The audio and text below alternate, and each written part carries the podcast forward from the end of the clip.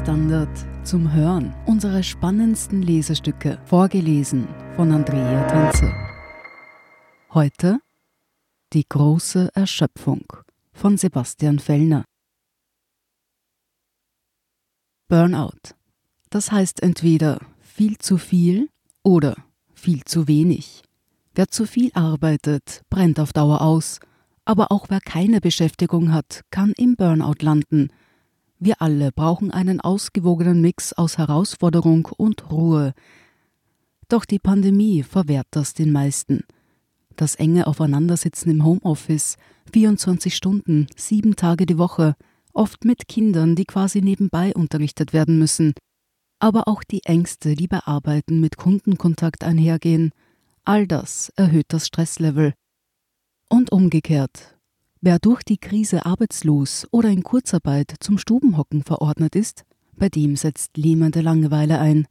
Sorgen um die eigene Gesundheit und die von Angehörigen belasten. Ein paar Wochen hält man das durch, vielleicht auch Monate, doch die Welt befindet sich mittlerweile seit fast einem Jahr im Ausnahmezustand. Dazu häufen sich die schlechten Nachrichten, gerade zu Beginn des neuen Jahres, wo doch alles besser hätte werden sollen. Die Hoffnung auf eine baldige Rückkehr zur Normalität hat vielen die Kraft gegeben, weiter durchzuhalten. Doch sie schwindet nun. Ein zäher Start des Impfprogramms in Österreich, neue gefährlichere Mutationen des Virus, dazu nun die Lieferprobleme bei AstraZeneca. Droht jetzt ein kollektives Pandemie-Burnout? Wie holen wir uns da wieder raus? Und was muss die Politik tun, um die psychische Gesundheit der Bevölkerung sicherzustellen? Fest steht, es gibt gut erprobte Mittel, um die seelische Gesundheit der Bevölkerung zu verbessern. Man muss sie nur einsetzen. Derzeit gilt aber, es ist einfach zu mühsam. Das sagen sehr viele.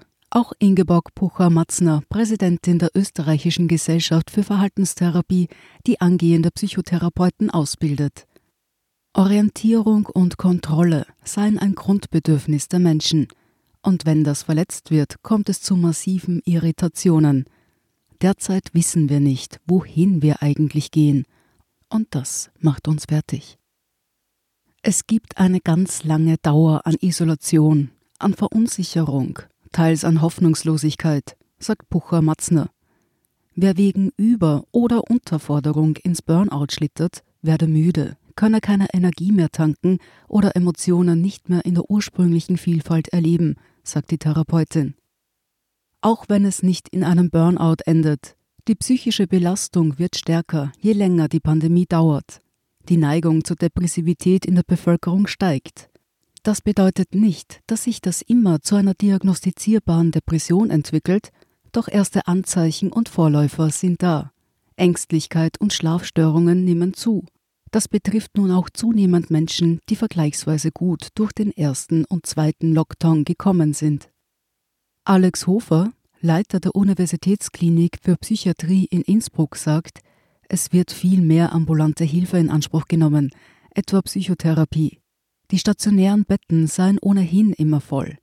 Wesentliche Faktoren sind Einsamkeit und Langeweile. Fällt die Tagesstruktur weg, könnten das viele über Wochen oder Monate kompensieren.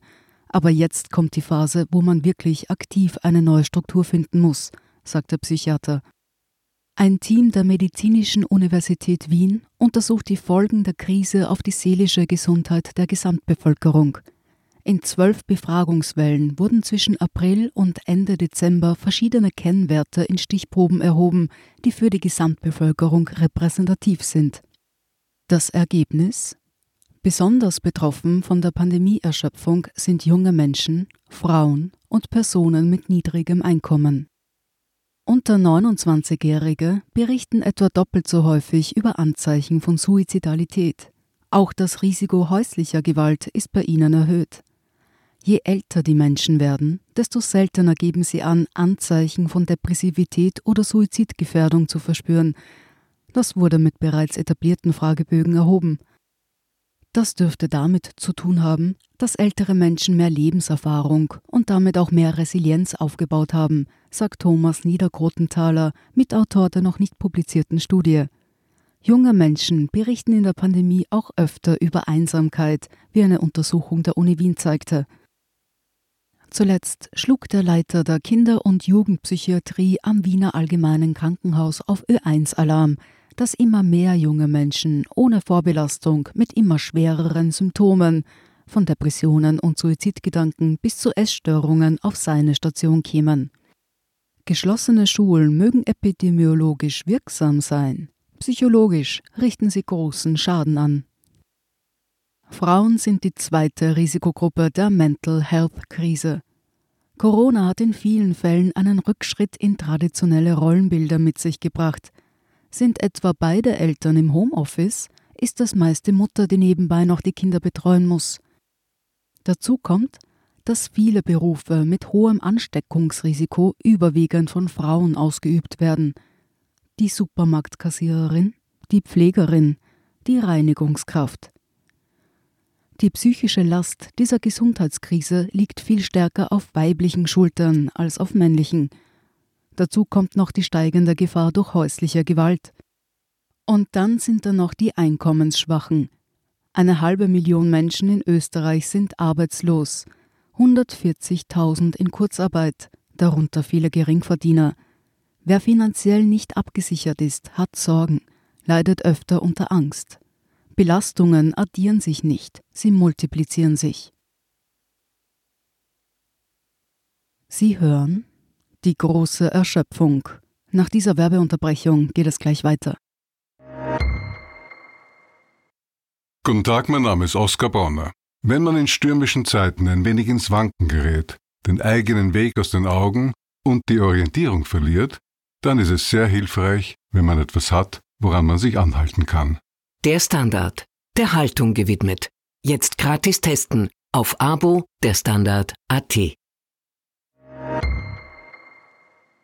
Wir sind zurück mit Die große Erschöpfung. Wenn es um die Verbreitung des Virus geht, fragen wir zu Recht oft, was macht die Politik dagegen? Welche Maßnahmen wirken, welche nicht? Doch bei der psychosozialen Krise scheinen die Menschen sich selbst überlassen. Dabei ist eine Gesundheitskrise eine Gesundheitskrise, egal ob die Krankheit körperlich oder seelisch ist. Die psychischen Folgeerscheinungen der Pandemie werden noch Jahre nachwirken. Aber hat die Politik überhaupt eine Medizin dagegen? Experten verweisen bei dieser Frage auf die Interventionspyramide, an deren Spitze steht professionelle Hilfe. Sie kann in der Politik erst die letzte Maßnahme in Sachen Prävention oder Behandlung seelischer Erkrankungen sein. Was nicht heißt, dass die Unterversorgung mit Kassenplätzen für Psychotherapie in Österreich nicht eklatant wäre.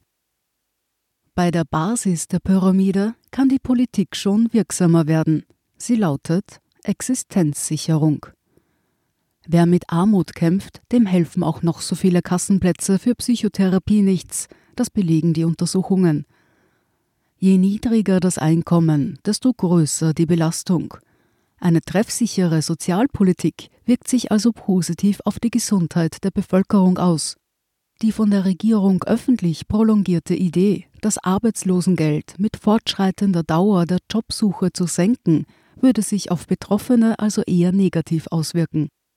Die Pandemie zeigt deutlich, wo die Lücken im System sind, sagt Barbara Juan, Expertin für Krisenintervention und fachliche Leiterin der psychosozialen Dienste des Roten Kreuzes in Österreich. Jetzt müsse man beginnen, Ressourcen im psychosozialen Bereich aufzubauen, das gilt vor allem für niederschwellige Zugänge wie gratis Online-Beratung. Da bestehe bereits ein breites Angebot, das sehr wirksam sei und den Druck rausnehme. UN hofft, dass es auf politischer Ebene vielleicht ja in die Köpfe reingeht, dass man auch Geld spart, wenn man auf die psychosoziale Gesundheit schaut. Wichtig ist laut der Psychologin auch, zivilgesellschaftliches Engagement zu stärken und Communities Ressourcen zur Verfügung zu stellen, die sie brauchen, um selbst aktiv zu werden. Gerade jetzt sei der Ausbau von Maßnahmen für die seelische Gesundheit dringend notwendig, denn die größte Herausforderung auf diesem Gebiet steht noch bevor. Die Suizidgefahr, so die Erfahrungen des vergangenen Jahrhunderts, steigen immer erst, nachdem das Schlimmste überwunden scheint. Während der Krise beißt man die Zähne zusammen und hält durch. Aber danach wird es brenzlig, sagt Yuen. Nach und nach scheint die Botschaft auch in der Politik wieder zu hallen. Am Mittwoch kündigte Gesundheitsminister Rudolf Anschober die Einrichtung eines Beraterstabs für die psychosozialen Folgen der Krise an. Dieser soll die Pandemie auch stärker als psychosoziale Krise begreifen und weitere maßgeschneiderte Lösungen für aus den Folgen der Krise resultierende Probleme erarbeiten, heißt es aus dem Ministerium auf Standardanfrage. Auch der Kärntner Landeshauptmann Peter Kaiser regte an, Psychologen in die Krisenstäbe zu entsenden. Parallel dazu kündigt Anschobers Ressort die kontinuierliche Aufstockung von Psychotherapieplätzen und den Ausbau von Hotlines und Online-Beratungen an. Mangelberufe in der psychosozialen Versorgung, vor allem von Kindern und Jugendlichen, sollen einen Schwerpunkt bilden. Wichtig sei auch die Entstigmatisierung von Personen, die von psychischer Erkrankung betroffen sind. Dem Risiko, dass nach dem Ende der virologischen Krise die Suizidzahlen steigen könnten, will sich das Ministerium ebenfalls annehmen. Fix sei schon der Ausbau eines Ausbildungsprogramms für Berufsgruppen, die mit Menschen in suizidalen Krisen in Kontakt kommen können. Doch auch wenn die politischen Maßnahmen greifen, in erster Linie kommt es nun verstärkt auf unser soziales Umfeld an. Wenn Menschen tatsächlich ins Burnout rutschen, merken sie das selbst meist gar nicht, sagt Expertin Pucher-Matzner. Im Unterschied zu einer Depression, die von den Betroffenen sehr stark als solche empfunden wird. Umso wichtiger ist es, dass das Umfeld die Erschöpfung wahrnimmt und etwas sagt. Von anfänglicher Abwehr solle man sich nicht entmutigen lassen und nochmal das Gespräch suchen, Informationen anbieten. Die Psychologin plädiert auch für mehr Zusammenhalt. Wir teilen uns die Welt, in der das Virus tobt. Politiker müssten auf wiederholte Sachinformation setzen. Das bedient unser Bedürfnis nach Orientierung und Kontrolle. Lösungen für die psychischen Herausforderungen der Pandemie müssten aber gemeinsam gesucht werden, sowohl in der Politik als auch in der Familie und im Freundeskreis im Großen wie im Kleinen. Dann fällt es auch leichter, noch ein bisschen länger durchzuhalten, denn erspart bleibt uns das wohl nicht. Sie hörten Die große Erschöpfung von Sebastian Fellner. Ich bin Andrea Tanzer, das ist der Standard zum Hören. Um keine Folge zu verpassen, abonnieren Sie uns bei Apple Podcasts oder Spotify. Wenn Ihnen unsere Lesestücke gefallen, freuen wir uns über eine 5-Sterne-Bewertung. Bis zum nächsten Mal.